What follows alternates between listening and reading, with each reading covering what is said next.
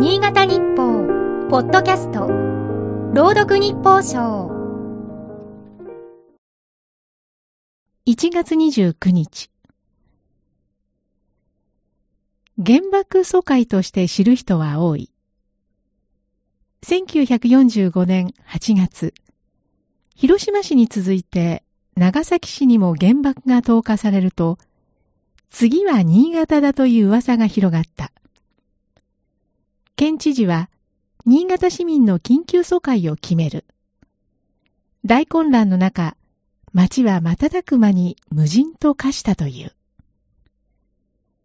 その後も新潟市は混乱に陥ったことがある。49年2月には、東北大の研究者が、早ければ1、2ヶ月以内に、新潟市北方で大地震発生の恐れがあると警告した。前年の福井地震では3700人以上が犠牲になっていたから、県民や行政は激しく動揺した。県と市は大掛かりな防災訓練も実施した。混乱や非常事態の中では、人の心が不安定になるのはやむを得ないのかもしれない。だがそこに流言やデマが加わると不安が増幅され、混乱をさらに拡大することになる。関東大震災では、デマが被災者の不安を煽り、朝鮮人らが虐殺される悲劇が起きた。能登半島地震の被災地では、心温まる支援が広がっている。一方、交流サイト、SNS を通じた義援金詐欺や、生成 AI、人工知能で作られた偽動画が流れていると指摘される。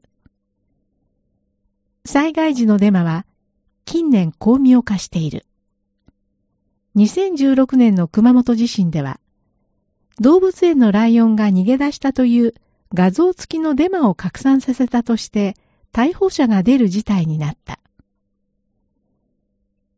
流言は知者にとどまる。内閣府の防災担当が SNS に記したこの聖句が共感を集めているという。